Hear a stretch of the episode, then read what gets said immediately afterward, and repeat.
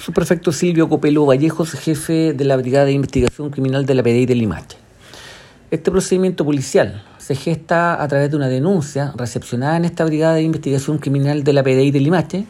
donde una persona de sexo masculino de 23 años denunció el delito de robo con intimidación del cual fue víctima en un sector de la comuna mientras se dirigía en horas de la noche hacia su domicilio, habiendo mencionado y descrito las características físicas del autor, entre ellos su edad de aproximadamente 20 años y sus vestimentas. Sujeto que lo había intimidado con un arma de fuego para sustraerle dinero en efectivo y un teléfono celular.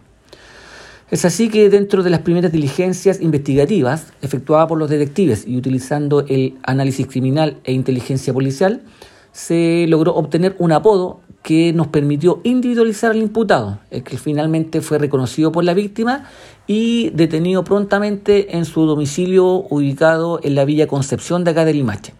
observándose en ese momento que sus vestimentas coincidían con las que había descrito su víctima en su relato de denuncia.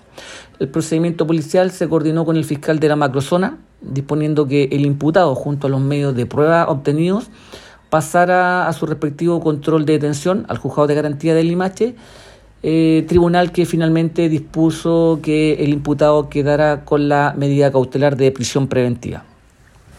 Es importante destacar que el imputado actualmente se encontraba con un beneficio carcelario por los delitos de porte ilegal de arma de fuego y robo con intimidación, motivo por el cual al momento de su detención portaba una tobillera electrónica para ser, en este caso, georreferenciado por los organismos respectivos y debía permanecer con un arresto domiciliario entre las 22 y las 0600 horas de cada día.